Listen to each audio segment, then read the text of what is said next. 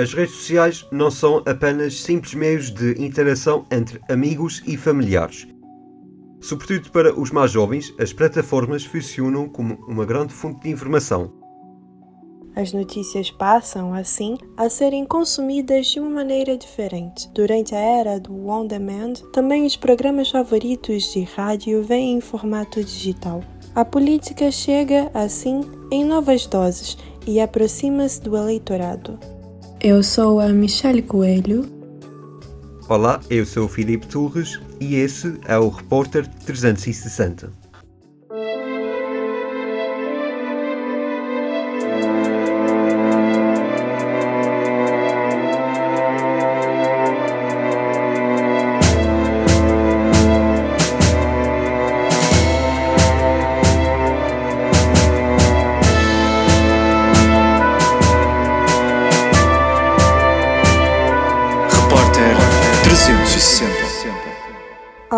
Criar o podcast O Parágrafo, João Maria Jonet pensou em tornar a política para os seus ouvintes num tema menos complicado e mais leve de se ouvir.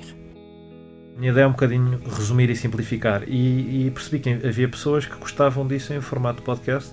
Percebi porque eu próprio uh, sou um consumidor de podcast de, de notícias e análise política e achei, porque não? As pessoas iam pedindo coisas. Enquanto fiz, Agora está inativo, espero recuperá-lo, mas enquanto fiz, a ideia era simplificar temas, temas complexos. Por exemplo, há um que é só a, a, diferença entre o PS e o PSD. E é a minha leitura do que é, que é a diferença entre o PSD e o PSD, vale o que vale. Mas a ideia era essa, a ideia de todo o projeto do, do parágrafo é essa, é, é, é, simplificar vindo de uma pessoa que já, já está num nível de complexidade diferente da, da análise da política, porque eu acho que a política devia ser efetivamente para todos. E quanto mais difícil for chegar à informação, mais difícil é haver participação. Foi com uma intenção semelhante que Cláudio Fonseca criou o podcast Há Conversas com. Licenciado em História e mestre em Ciência Política, Cláudio traz entrevistas e interpretações do cenário político atual. Olhei para o espaço de comentário de política, tanto nacional como internacional, e via sempre as mesmas ideias via as ideias do politicamente correto e, portanto, daquilo que dizer aquilo que as pessoas gostam de ouvir. E eu recuso-me a esse tipo de coisas. Nós devemos dizer as coisas tal como elas são. Se a esquerda fez mal, fez mal. Se a direita fez bem, fez bem. Ponto final. E não há que ter uh, medo de vacas sagradas, como é uma expressão muitas vezes usada, ou os intocáveis. Aquilo que eu procurei fazer com o podcast Conversa foi trazer convidados à esquerda e à direita. Não importava qual era o sentido, era no sentido de é preciso falar sobre isto, fale sobre isto.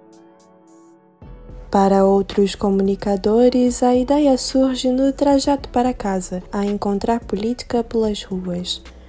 O Politicamente Falando começou, conta Raquel Lopes e João, quando sentiram que o conteúdo, apesar de mais sério, poderia vir em pequenas doses nas redes sociais. A ideia eh, de criar esta página surgiu muito depois da, das eleições europeias de 2019, em que eu tinha uma grande expectativa para essas eleições para o voto jovem. Um, Falava-se muito sobre a crise dos refugiados, tinha havido muitos apelos ao voto e isso não se traduziu em, em voto uh, expressivo nem na generalidade da população portuguesa e depois as, as taxas de abstenção uh, jovem ainda me chocaram mais. Isso fez-me pensar um bocadinho sobre a forma como a política chega aos jovens e quando pensamos em redes sociais, pensamos, uh, e, e, as mais utilizadas pelos jovens, uh, pensei logo no Instagram e depois, numa lógica de se o Maomé não vai à montanha, vai à montanha ao Maomé, pensei, ok, porque não tentar adaptar aqui um bocadinho os conteúdos políticos uh, em stories? Uh, até me surgiu numa viagem de comboio em que estava a ver uma rapariga a ver o Instagram e pensei, por que não numa viagem de comboio poder ver uns quantos stories sobre política e ficar um bocadinho mais informada? Esta é uma página sobre política, não é uma página política. O nosso objetivo aqui é apenas desmistificar aquilo que é a complexidade da política e tentar apresentar de uma forma mais simples, mais um, acessível a política aos, aos jovens, que é o nosso público-alvo, mas também a todos aqueles que se interessam por política. O passo seguinte para o projeto foi aumentar a quantidade de conhecimento servida. Passam a oferecer um novo elemento aos seus seguidores. Quisemos expandir também para outras plataformas e também quisemos um, aprofundar um bocadinho mais os temas. Porque aprofundar questões no Instagram, em stories ou em publicações no feed, às vezes é um bocadinho complicado uh, e é limitador, apesar de tudo. E então o que nós tentámos fazer foi alargar um bocadinho os horizontes e surgiu a ideia do, dos podcasts porque tínhamos também colegas de faculdade bastante talentosos nessa área que nos quiseram ajudar Através de projetos maioritariamente digitais, se tem um contato mais imediato e contínuo com a política. O conteúdo pode abrir os olhos dos ouvintes para o peso que o assunto tem no cotidiano. A política não é um tema muito sexy, não é? Digamos, eh, de passagem. É mais divertido e mais leve e menos complexo e se calhar puxa um bocadinho menos pela cabeça falar de, de um jogo de futebol ou de outro tema qualquer. Sem desprezar essa, essa, esses temas, porque são temas que fazem parte da nossa vida, a vida não tem que ser só sobre política ou sobre coisas sérias, uh, mas de facto a política tem aqui um peso que é demasiado ignorado, na minha opinião, porque tem impacto até nas coisas que nós achamos que são mais leves, que não percebemos a ligação entre a política e essas preocupações nossas do dia a dia. E eu acho que é aí que está a lacuna, que é tentar fazer com que os jovens percebam que as preocupações que eles têm quer a nível de alterações climáticas, quer a nível de igualdade de género, quer a nível de uh, direitos eh, para as minorias, se nós estamos mais conscientes disso e preocupamos-nos com isso, então temos que fazer trabalho e mostrar aos jovens que há uma ligação efetiva entre as preocupações, essas preocupações e os partidos políticos. Tem que se mostrar que as forças políticas podem fazer uma diferença nesse problema e podem uh, usar as suas ferramentas políticas para uh, fazer com que algo mude e a verdade é que as coisas podem mudar. Alguns projetos de comunicadores políticos acabam por preencher lacunas deixadas pelo sistema de ensino. As pessoas queixam-se normalmente que na escola não aprendemos coisas básicas como fazer o IRS, o que é que são, que impostos é que temos que pagar, conhecimentos de outros conhecimentos básicos. E este é, é apenas mais um deles, mas o problema é que este tem um peso demasiado grande naquilo que depois é a nossa a vida coletiva enquanto sociedade e, e, e pronto, e depois haver uma, uma uh, apatia é sempre muito perigoso uh, e, e, temos que tentar uh, adressar esse problema. O déficit na área do ensino político afeta diretamente um momento importante para o processo democrático. Acho que no nosso sistema educacional falta muito aquilo que é a cultura política e incentivar a participação política acho que a participação política em Portugal ainda está muito dependente daquilo que são as juventudes partidárias e daquilo que é uma lógica fechada das ideias, das ideologias e das políticas. E, portanto, acho que devia haver, um, de um ponto de vista curricular, uma formação de base para todos os, os, os ramos de ensino um, a cultura política, a formação cívica e aquilo que são outras formas alternativas de participação política. A abstenção tem sido um problema marcante nas recentes eleições em Portugal. E uma das causas que se aponta seria a falta de contacto com a política durante o ensino, que gera desinteresse no assunto. Esta abstenção, eh, claro que pode ter muitos motivos, muitas razões, mas talvez um deles seja a incapacidade da política em Portugal comunicar de uma forma simples com os eleitores e em especial com a população jovem. E portanto, esta abordagem a partir das redes sociais de uma política fácil, através da página, de uma, de uma política que é acessível, acho que é o maior eh, objetivo e missão e, e core, portanto, valor daquilo que é a nossa página.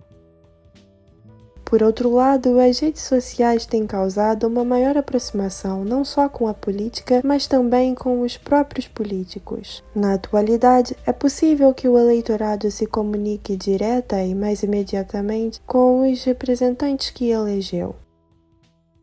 Nós estamos eh, no meio de uma transição digital. Uh, nós somos jovens, já nascemos no meio dos, dos telemóveis, uh, dos computadores, e isto é outro médium, é outro meio para a política e para a nossa vida social se desenvolver. E, portanto, é apenas natural que a política migre para os conteúdos digitais, que os partidos e os candidatos passem a ter sites de campanha, como já têm, passem a ter eh, presença nas redes sociais, no Instagram, no Twitter, no Facebook, etc. E, portanto, uma formação digital da política é apenas uma forma da política se adaptar aos tempos modernos. As publicações feitas pelos políticos ganham, portanto, um significado acrescido. Essa presença nas redes sociais é cada vez mais importante porque o peso de uma declaração política, uh, por exemplo, de um dirigente político, seja o que for, hoje em dia já é notícia. Uh, um, um, tweet do António Costa já é uma notícia, ou, ou, de outra pessoa qualquer, de, de, nível de política, porque eles já sabem o peso que essas plataformas podem ter e têm. E neste contexto de campanha em pandemia, estamos a assistir a, a essa adaptação quase que forçada, porque uh, não há outra opção para fazer campanha uh, e estamos a assistir a coisas como uh, comícios online, não é? Se está a assistir, portanto, a um momento em que os políticos têm de ganhar popularidade não apenas presencialmente. No mundo virtual, a disputa de carisma continua. Em relação às redes sociais, acho que de facto popularizou-se a política como uma parte da pop culture, e isto vem dos Estados Unidos também. Uh, a política é um reality show. Tanto que os Estados Unidos escolheram ter um presidente de reality show para, fazer pandan com a, com a dinâmica. Os políticos são ídolos, uh, as, as, ideias políticas fazem-nos parte de um clube ou de uma tribo. Num mundo com muita falta de pertença e umas redes sociais com muita malta jovem muito perdida, uh, percebe-se claramente a coisa de vou fazer parte deste, desta tribo, desta coisa a que toda a gente presta atenção. Nas redes sociais, porém, os usuários podem selecionar aquilo que leem. Ao seguir apenas pessoas que compartilham da mesma opinião que têm, limitam a diversidade de informação consumida. O mesmo se dá ao somente acompanharem os políticos que correspondem a uma visão específica. Nossa geração, ainda no outro dia tinha esta conversa, desprezamos completamente o Facebook. Eu uso o Facebook porque eu fiz uma coisa no meu Facebook que foi silenciar toda a gente e só ter notícias. E aquilo é o meu jornal. Eu tenho os jornais todos que eu sigo e tenho, tenho os memes todos que eu vejo e é um jornal com cartoons. Uh, e, mas há lá um mundo real, onde aliás está a maioria do eleitorado. E, e nós, mais novos, desligamos um bocadinho disto. E esta coisa de vivermos em bolhas uh, faz imensa confusão. Não nós não falamos com as pessoas na rua porque estamos de fones. Não falamos com as pessoas em casa uh, porque estamos num, num ecrã não falamos com as pessoas nas redes sociais porque só seguimos pessoas nas redes sociais que concordam connosco. Isto para um político saber gerir eh, como é que chega a vários eleitorados é. Porque tu escreves uma coisa numa língua, na língua do Twitter, e as pessoas no. Eu no outro dia fiz, fiz um, um absolutamente básico a gozar com o André Ventura. Aquele mime do The Office que é Corporate needs you to tell the difference between these two pictures e é um mime antiquérrimo da internet, que qualquer pessoa da nossa idade sabe perfeitamente o que é que é. Eu mostrei à minha mãe como experiência social e a minha mãe ficou meia hora a olhar para aquilo, tipo, o que é que isto quer dizer? E a minha mãe tem 47 anos, a minha mãe não é uma pessoa, não é uma pessoa, tem, tem 47 anos, tem Instagram, vai ao Instagram todos os dias, é, é content manager de redes sociais e faz, e faz um bom trabalho até, mas é uma pessoa de Instagram. E portanto, memes de Twitter ou de, de Facebook meio dark eh, não, lhe, não lhe chegam. E, isso, e é engraçado estarmos a construir estas pequenas línguas. De repente toda a gente fala inglês e ninguém se entende na mesma. Fenômeno semelhante se dá, por vezes, nos círculos sociais mais fechados. Eu acho que, apesar de tudo, o toque humano continua a ganhar no que toca à influência. Porquê? Porque são pessoas do dia a dia. São pessoas que, que nos picaçam para uma coisa. Mas isto tanto pode funcionar para um lado como pode funcionar para o outro. Quantas vezes os nossos pais nos dizem para fazer uma coisa e nós fazemos o oposto? ou quantas vezes também isso não se reflete naquilo que é o eleitorado. Às vezes temos uma casa e ouvimos às vezes aqueles velhos chefes de família dizer esta casa vota à esquerda ou esta casa vota à direita, não é? Temos muitas vezes esse, esse tipo de diálogo. Outras vezes temos aquela, aquelas famílias engraçadas que é, ah, ele vota isto, ele vota aquilo e eu voto isto. Portanto, tudo depende qual é que é o tipo de formação dessas pessoas. No sentido de, esta é a minha ideia e eu não te vou fazer engolir a minha ideia, portanto, pensa aquilo que tu quiseres. Depende mais de ti se te deixas influenciar do que propriamente no meio onde tu estás. Porque, por exemplo, eu sou da margem sul e, portanto, vivo num conselho, o Conselho de Seixal, que é um, é um, um, um conselho comunista. Estudei e fiz a licenciatura em História na Faculdade de Letras da Universidade de Lisboa, que era também uma faculdade dita comunista, e não é por isso que eu voto no Partido Comunista. Discursos na internet têm o potencial para serem o diferencial definidor de uma eleição. Eu, eu acho que é positivo todos nós falarmos de que vamos votar. Eu acho que qualquer conta, nem que tenha 100 seguidores, 1000 seguidores, 10 mil seguidores, acho que é todo, faz toda a importância nós conseguimos influenciar para votar. Porque a influência é isso. E uma coisa que eu sempre tive, mesmo quando o podcast era muito mais pequeno daquilo que é hoje, um, eu dizia, eu tenho sempre atenção daquilo que eu digo no microfone. Porque aquilo que eu digo no microfone, eu não sei que grau de influência vai ter numa pessoa. Eu não sei se, se, se eu disser alguma coisa positiva ou negativa, se aquela pessoa vai cumprir à risca aquilo que eu disse. Eu não consigo controlar isso. Os comunicadores políticos, ao tratar do conteúdo que partilham, possuem um grande poder em mãos. Ao construírem os projetos, devem considerar de que forma irão se direcionar ao público, com atenção para a influência que vão ter sobre as opiniões e os comportamentos que podem causar. Eu tive muitas mensagens uh, ao longo deste, destas duas semanas, basicamente, que começou a aquecer um pouco mais o, o debate político, em que havia muitas pessoas que diziam: Cláudio, eu não vejo os debates, eu vejo os resumos que tu fazes. E uh, a minha decisão vai ser na base daquilo que tu disseres isso para mim é uma grande pressão. E não é isso que eu pretendo. Eu não pretendo ser um encaminhador de votos. Nunca foi essa a minha ideia. Agora, que procuro desmistificar um pouco o bicho, é? que a política não é um bicho de sete cabeças. A política está no nosso dia a dia. Temos é que conseguir perceber onde é que ela está, como é que ela é aplicada e tudo mais. Muitas vezes havia pessoas que diziam assim: Ah, mas eu não sei nada de política. Eu, mas sabes como é que deves pôr uma rua e sabes como é que deves uh, permitir o acesso às pessoas. Ah, sei, isso é política. É que a política está, no tudo, está no, no nosso dia a dia. Está também de quem está a fazer uh, este, este programa de escolher quem é que vai entrevistar. Portanto, vou entrevistar alguém que só tem este espectro da esquerda. Então vou fazer, de propósito, uma uh, reportagem, uma, uma análise condicionada. Isso é política. Isso é uma forma também de influência que nós vemos no próprio espaço da comunicação social. Para que os projetos alcancem mais pessoas e completem a missão de corrigir alguns males entendidos, é preciso que os conteúdos também sejam abrangentes. A atender a um público mais amplo, com imparcialidade ou não, os comunicadores trazem realidades de diferentes lados do espectro político. Até mesmo de uma forma cínica, é saber escolher o mercado. E portanto, se escolhes falar apenas de coisas à esquerda, só vais ter ouvintes de esquerda. Ou se só falas para a direita, só vais conseguir atrair pessoas de direita porque o pessoal de esquerda afasta-se. E portanto, numa altura em que estamos todos no combate à desinformação, estamos todos a querer saber mais, compreender mais o mundo que nos rodeia, eu acho que ninguém quer formar um, um programa de mais variedíssimos uh, espectro, seja um blog, seja um podcast, seja um artigo no jornal, o que quer que seja, não pode uh, segmentar as coisas e não se pode acantonar. Deve procurar fazer um debate sério. Eu tenho ouvintes que dizem, eu não sei se tem de meter à esquerda ou se tem de meter à direita.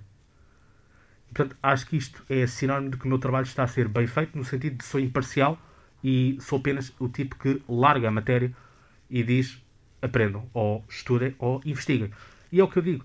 Mesmo até neste, neste caso do, dos debates presenciais, que eu tive a fazer as, as várias análises, é o que eu digo. Esta é a minha opinião, é a minha análise. Outra outra pode ser feita. E eu acho que este tipo de projetos devem também ser capazes de espicaçar, aguçar a curiosidade de se fazer mais investigação e das pessoas querem procurar, mas não seja do estilo, será que é mesmo assim como ele diz?